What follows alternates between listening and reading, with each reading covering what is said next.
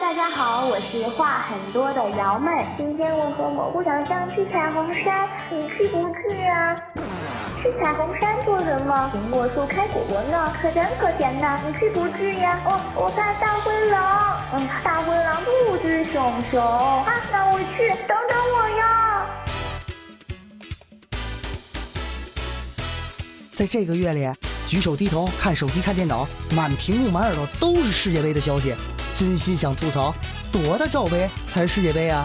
正愁不知道说什么呢。我在抬杠突然发现了一个槽点多、噱头足、一心只为博眼球的频道 B 四七四闺蜜来了。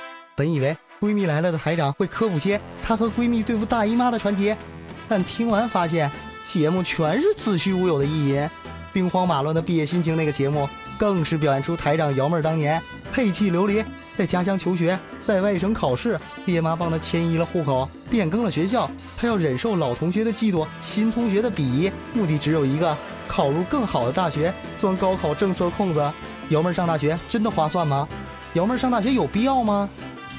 瑶妹儿在大学耗尽了青春，却换不来一纸劳务合同。纵然签了三方协议，也是瑶妹儿一哭二闹三上吊，威逼利诱校长弄来的。瑶妹儿以为是自己上大学，其实是大学上了瑶妹儿。简单粗暴还不带套。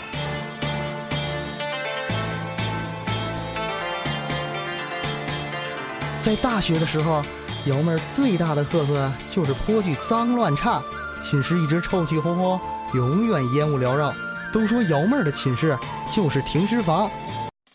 大学里的瑶妹越活越堕落，上课不是在后排睡觉，就是在中间补妆，点名让人答到，就餐让人带饭。考个计算机二级都要花钱买答案，晚上不是在夜店，就是在开房；不是在网吧，就是在去网吧的路上。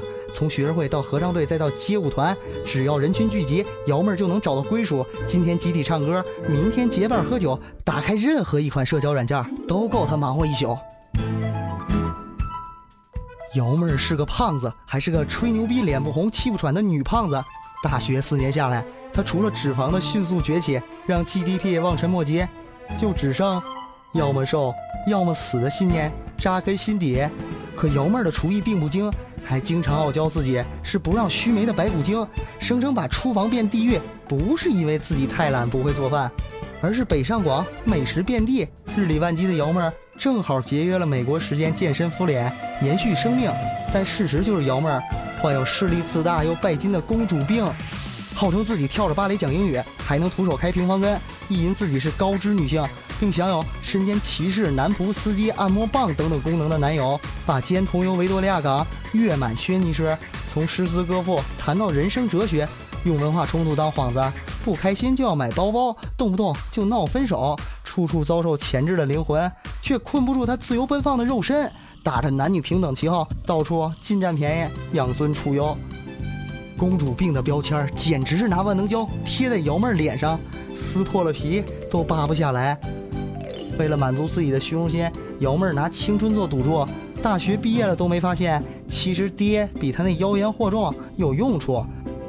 生在小城，求学省会，打拼在大都市的瑶妹儿，既然长了一张屌丝连呵呵都不愿意打的苦逼脸，就只能领着暂住证，住着隔断房，吃着快餐盒饭，走过镶金堆银的大街。瑶妹儿除了年轻的身体和旺盛的欲望，什么都没有，更没有资格跟城市讨价还价，因为城市永远年轻，而她终会老去。他说说毕业分配，在大学时候他没有人追，结果他一开口。让人崩笑着奸笑的，还卖萌流泪。他喷的我心碎，他唱的我崩溃，他打个吐痰后都尚无所谓。可他唱的鬼哭狼嚎，跑调乱飞，吓得当场跪地